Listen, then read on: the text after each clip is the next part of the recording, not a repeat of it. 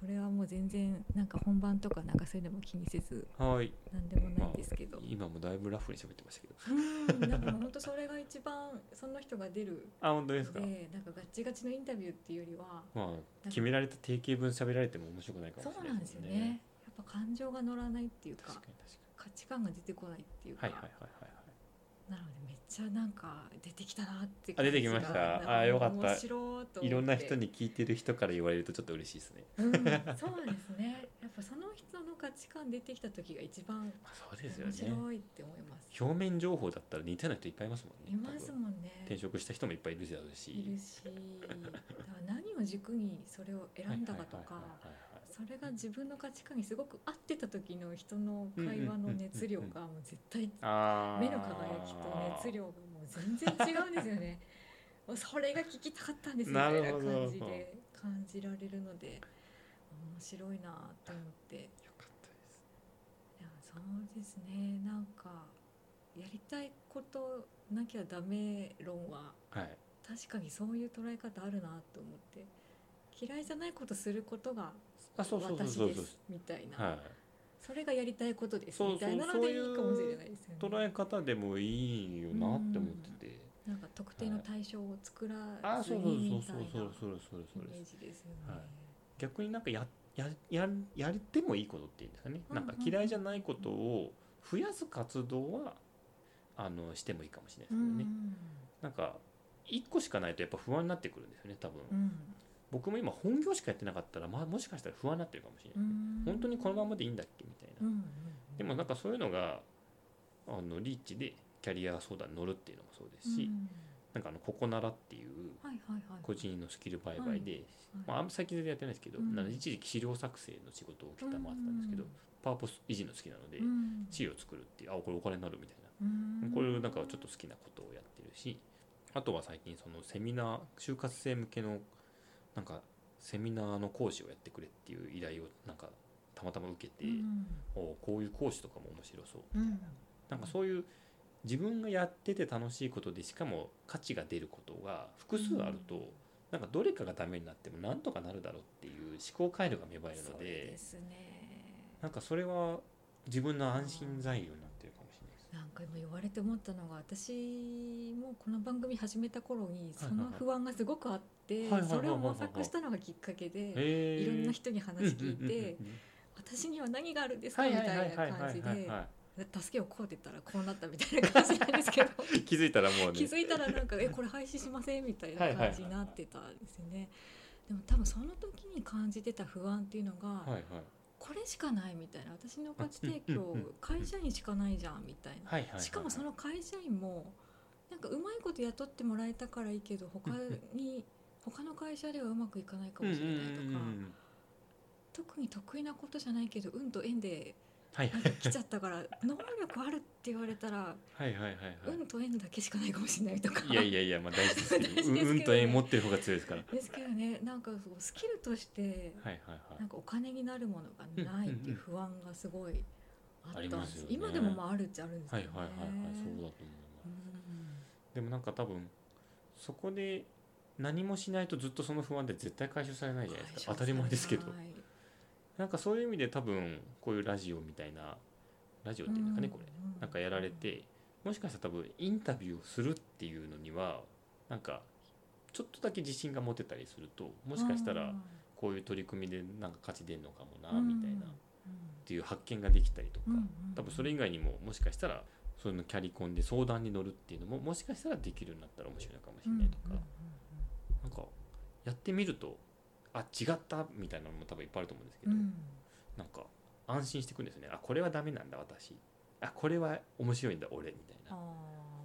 なんかそういうのでこれは面白いんだがいくつかできてそれをちょっと頑張ったらもしかしたらお金になるかもしれないとかっていうのがまた増えるとああなんかなんとかなるかも自分の人生みたいな、わかんないですけど。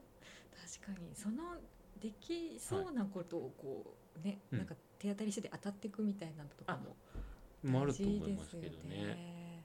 だから読書会でとりあえず顔を出してみて誰かと話してみてもいいかもしれないですし、まあ、ベタですけど起業家セミナーみたいなの行ってみて、うんうん。なんとなく話しながらこれやってみたいって話したら誰か食いついたらやってみようとかっていうのはあるかもしれないですし多分動かないのが一番辛いような気がしますそよれはあね。るかもしれないですね。確かに。動かなかった時代もあるんですよね。その、はいはいはいはい。もっと若い時とかはただただ悩んでただけだんですけどなんかとりあえず会ってみる人にとかあとりあえず行ってみようとか、うんうんうん行かなきゃ始まんないとか思い始めたら不安は残ってるけどちょっとへっちゃくなったりしました減ったりおーしますね。じゃあやっぱり動き出したのは良かったってことよかっ。たんだろうなって思いますね。そう思いましたそうですよね。なんかどなんかの僕本で読んだんですけど運がいい人ってよく言うじゃないですか。まあ浅見さんもご存知か。な。なんか運がいい人は本当にただ運がいいっていうなんか別にまあそういう運命的なものもあるのかもしれないですけど、人と出会ってる数が多い人っていう定義もあるらしくてうんやっぱり人と会うと話会話をすると何かしらのインプットはあるだろうし、自分がしゃべると相手が何か受け取る可能性もあるし、それを100人してると1人か2人ぐらい何かが生まれるかもしれないとか、やりたいことをベラベラベラベラ喋ってたら誰かが拾ってくれるかもしれない、それがたまたまつながるのを運と捉えると、うん。人と会う数が多ければ多いほど運のいい確率は上がるみたいしかも何やりたいですって言うの大事ですね。な大事ですね。大事なんだなって思いました。いいですね、はい、そうするとなんか誰かが拾うんだなって思って。うん。僕も僕はもともとそんなに発信するタイプではないんですけど、うん。あの抹茶っていう就活生のアプリあるじゃないですか。あそこでキャリアの相談に乗りますよみたいなのと、なんかこう就活に限らずみたいな話で、うん。もう学生のキャリアに寄り添った話とかが好きですみたいな、うん。まあなんか発信してるつもりはなかったんですけど、うん。そういうのを載せてたんですよ。でそしたらそれを見たなんかこう学生ビジネスサロンみたいなのを運営している会社の人が Facebook でメッセージくれてへなんか抹茶の場のプロフィールの紹介を見て今飲たまたま飲料業界ってのがあったんですけど、うん。飲料業界でそのキャリアの話ができるとかー。なんか学生に語れる方をすごい探していて、抹茶でたまたま見つけてこの人だって思って連絡させていただきましたって来たんですよ、なんだその経路って思ったんですけど、うんうん。でもたまたまそれがウェブ上に載ってたからうん。誰かが拾ってくれたうんので、もうこれは運が良かったって言えば一言で済んじゃいますけど、うん。やっぱ発信という形になってたんだなっていうのはですね。思いました。ここにいるよって言わないと。そうなんですよね。誰も見つけようがないそうそうそうそう。ですからねそうなんですよ。特に自分からアピールするタイプじゃない僕からするとそんな場所ってめったにないので、うん。まあ本当ありがたいなと。うん思関さんってその20代30代で結構学生さんと語る方が多いですか？えー、とどっちもそんなに今は多くないんですけど、うん。えっとそれはあれですか？相談に乗るってい乗う感じですか？か。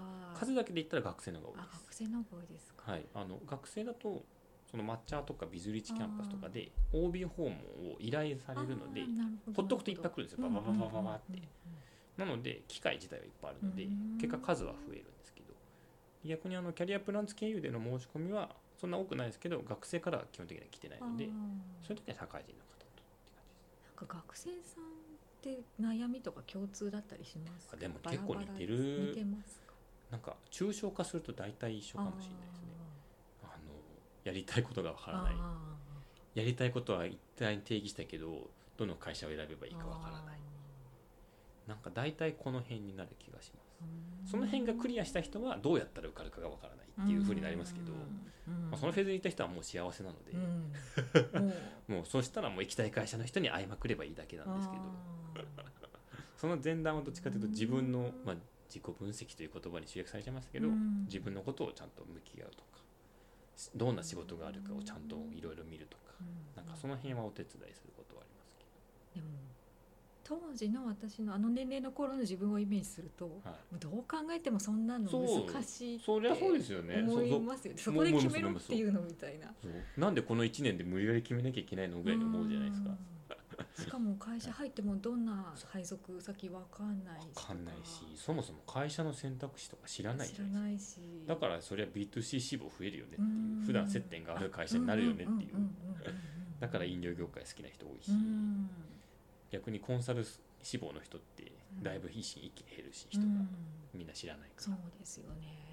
そりゃそうだよなと思いますけどね。なんかその辺のなんていうのかな自己分析みたいなところでなんかアドバイスってどんなことをいつもおえっとですねあんまアドバイスはしなくてああそうですよね。ひたすらなんでって聞いてあげてます。ああ、うんうんうん、なんかあの自分がやりたいことが分かんないですとかってよく言われるので、うん。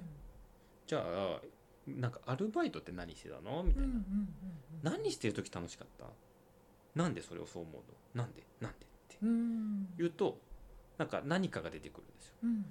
あーなんか言われてみるとなんか年上なんか居酒屋のバイト好きだったっていう人がなんか年上の人と仲良くなってうん。たまたま自分の目当てに来てくれるお客さんがいてそれがすげえ嬉しかったんだよねみたいな。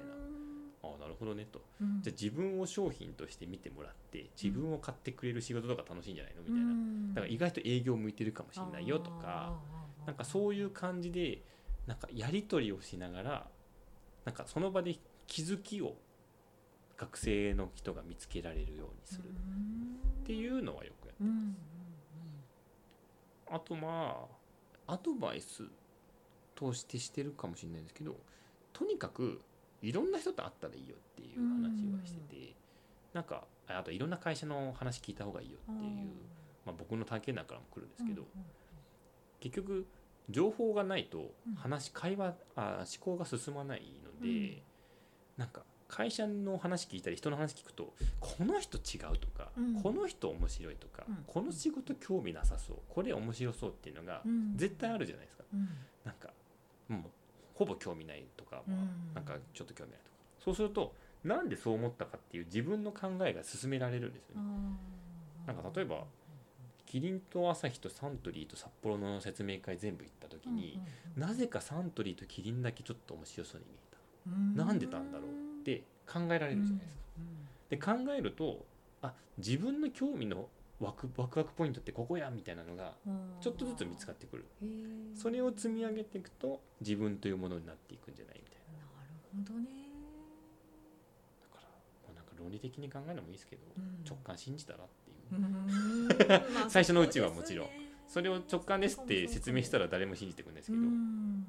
最初のうちは分かんないから、うん地方に住んでるって私田舎育ちだったんで いやそれって都会の人だけができることですよね。とかって今は今はねそれこそツイッターとかそうですね。なんかズームで話せたりとかあるけどですけどうね、んだから当時の私からしたら情報がないっていうのが本当にあの自分の人生をこう狭くしてた視野を狭くしてたしはい。どうやっはいたらなれるのかもわからなかったりですよねあるってことを知らないとか。わかりますわかります。なんかそんな人生だったなみたいな、はいはいはいはいはいはい。ね、今はまだいいかもしれないけどやっぱ格差を感じるというかとはいえ格差を感じるみたいなのはいねやでも多分そうなんだとなと思いますね。僕自身が生まれが東京で育ちが横浜だったのうんでうん、あー羨ましい、多分そこはうん。自分がわからないですね。その情報はある意味取れる環境にはいたので、うんない人は大変なんだろうなってですよね。思います。ね。そうだから憧れなんです。東京都会育ちとか なんかもう自己肯定感高くていいなセッキーさんいいなとか思いながらこう なんか憧れの人みたいな。いやいやいやそんな憧れるほどの。いい会社いいなとかいい学校いいなとか。あなんかそういう多分自分の中の学歴コンプレックスとかそういうのがなんかこう投影されてましたねセッキーさんのインタビュー すいませんなんかそんななんか。まあでも確かにそうかもしれない自己分析って一番難しいというか。難しいですね。自分のことは自分が分かんないですからね。わかんないですよね。分かんないですね。僕も今でこそこんだけ喋ってますけど、うんもう大学生の時なんてそんなこと一切思ってなかったあのでやっぱその友達がきっかけだったのもそうですし、うんそこから就活したり起業して全然文化の違う人と話したーり、うん。いろんな人からなんか関島君ってこういう人だよねってなんか言われるのを通じてあそうなんだあそうなんだってひたすら鵜呑みにしてそれをもとに多分作ってるのもあるかも。なんかそうであると言われることと、はい。自分でそうじゃないと感じるそうっていうのがなんかこうだんだんそれで自分っていうものがあらわになっていくあみたいなそうそうそうそうそうそうそうこそうそうこうじゃない自分いていうのがなんか見えてくるっていうのが、うん、なんかありますよね。気がしますね。ありだから人からフィードバックをもらうって大事だなって思います。うんうんうん。うんうん北井さんってうん。最初どんな印象だったんですか？初めて初めて会った時はなんか面倒くさい人あのたまたまお酒が飲めるカフェみたいなところで、あのカウンターに座ってたんですね僕と彼が。でそこのマスターみたいな人が勝手になんかその2人で話したらみたいな感じでうん。無理やり結びつけたのが最初だったんですけど。あじゃあ接点は？もうなかったです。もう見ず知らずの人といきなり話させられたみたいな感じなんですけど。へでその時に、まあ、軽く話も若干記憶も曖昧ですけどーま話しててまあ別に話は盛り上がったと思うんですなんかお互いの仕事の話とか多分したのかうな、ん。でも僕からしたらまあなんかたまたま隣に座った人でもう会うことないだろうって思ってたんですけど、まあ、一応確かその時 LINE 交換したのかな。へでまあしたけどまあ僕からしたら別にあのお店めったに行かないしうん。お酒も飲まないしまあこの人では関わることないだろうぐらいしか思ってなかったんですよ。まあ熱量もなんか濃くてちょっと鬱陶しいし。熱い人だったんです暑いですねなんか。あうん。なんで僕からしたらまあいっかぐらいに思ってたんですけどなんかやたらメッセが来たりとかまた飲もうよってー来たんですよ。なんかめんどくさいなうんお酒嫌いだっつってんじゃんみたいな。でもまあもうしょうがないかって言って多分2回か3回かまああって。へーでなんかまあちょっとずつそこでまあ価値観が多分似たのかな。なんかお金にはそんなに2人とも興味がないし。で仕事を楽しむ仕事が好きだしプライベートをないがしろにしてでも仕事にのめり込むタイプみたいな話とかうん。なんかその辺はあったので、まあ、多分話は盛り上がって楽しいは楽しかったんですけど。多分その辺からだんだん向こうからこういうのやりたいんだみたいなのがちょっとずつこう多分出されたっていう流れですね多分期待さん的には会った時から多分定めてたっぽいです。そうですね。みか人を見極める能力だけなだけじゃないですけど能力すごい高いのでだけ。じゃないですけどうん。能力値基本的に高いと思ってる高のでいですよね。高い高い高い僕にそにう僕にはできないこといっぱいできますからね。特にやっぱ人を見極める能力僕ないのでないっていうかなんかなんかみんなにみんないい人って思ってるので。わかります。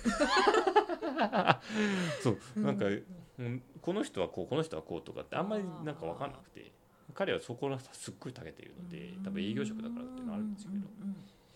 えじゃあ本当に見ず知らずの人とたまたまカフェで隣で、うん。そうです。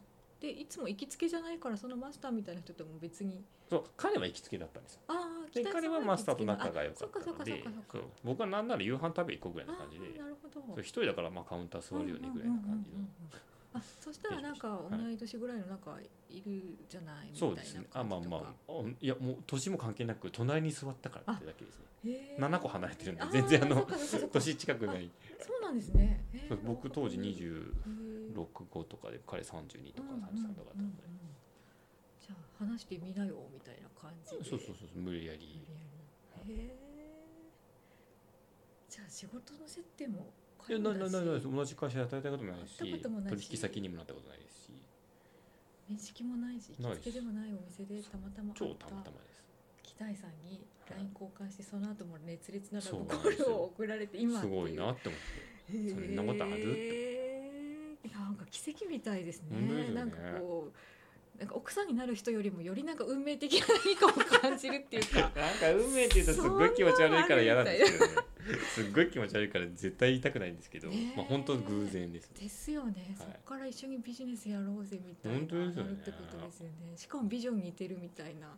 そうですね。まあ彼が持ってるビジョンに賛同したっていうのが近いかもしれないですけど。どっちかっていうと。え北井さんってどんなビジョンがは多分さっき一瞬出てたあの場を作っあてー人との交流を通じてなんか人の交流を作りたい。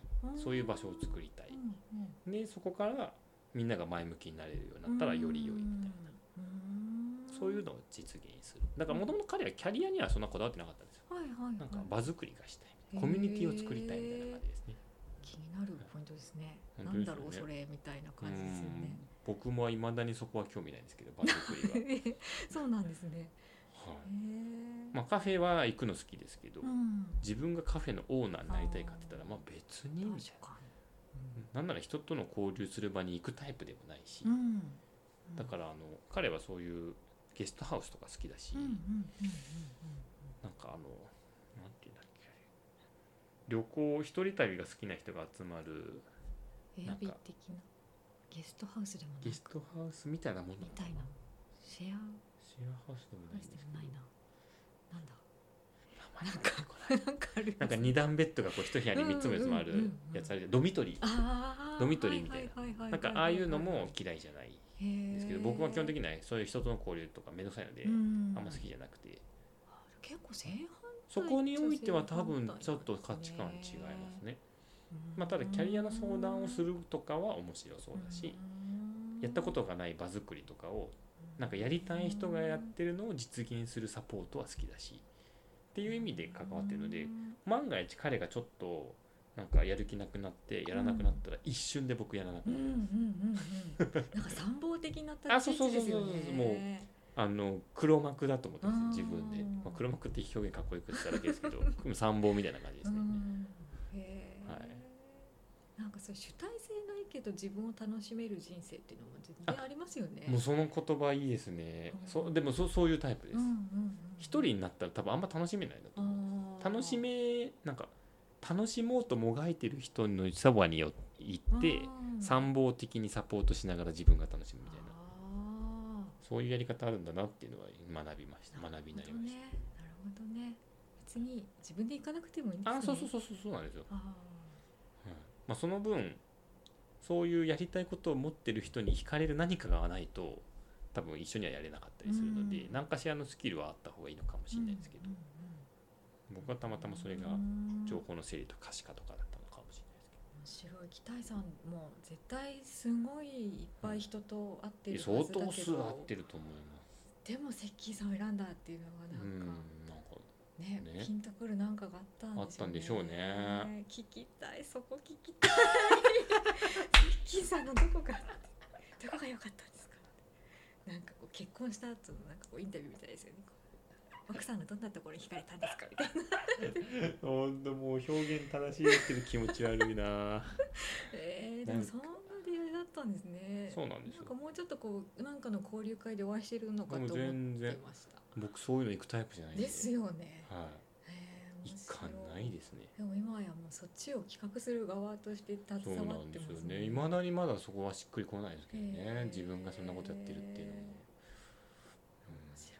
ちょっと面白い。また北井さんと会うことあったらそれ聞きたいな。多分うんなんかいろいろ語ると思いますよ、うん。気持ち悪って思いながら聞いてますけど白いなんかこれを話しておきたかったとか何かありますか？今回のインタビューで。ああ話しておきたかったこと、まあでもそういうそのキャリアにちょっとモヤモヤした人うん。とかがこういうキャリア相談カフェとかキャリアプランスとかを使って少しでもなんかお役に立てたらいいなって思ってるので、なんかそういう告知っぽいものができたら面白かったなと思ったのでまあそういう話ができたので別にうんうんうん。あのあえてわざわざ告知はしないですけど、ああなるほどなるほど、うん、なんかそういうのを使ってくれる人いたら嬉しいなーぐらいに思んってうんうんうんあもちろんあのます。はい、はい、ホームページにそのリンクとか貼ってありがとうございます。宣伝してっていう感じでやりますし。それはもうありがたいことこの上ないですね。なんかキャリアプランツのキャリコンの皆さんなんかはい。出たいとか、もしあればあ確かに。キャリアプランツ会をこう連ねてもいいですし、あ本当ですか？それこそ美馬ちゃんはもう出てますもんね、うんうんうんうん。それこそあのリクルート出身の勤めてる山本さんとかあーはい。あと今はフリーで独立された土屋さんとか、うんうんうんあと最近登録いただいた井上さんっていうもともと塾の仕事をしてたうん。教室長とかやったへりー。してた方で独立半分独立したみたいな感じでキキャリアカウンセリングメンタルカウンセリングやってる方とかもいるので、その方々が良ければ皆さん出てきてあほしいですけどね。ければ、は音声でもぜひ。全然ありがたいでしております。ありがとうございます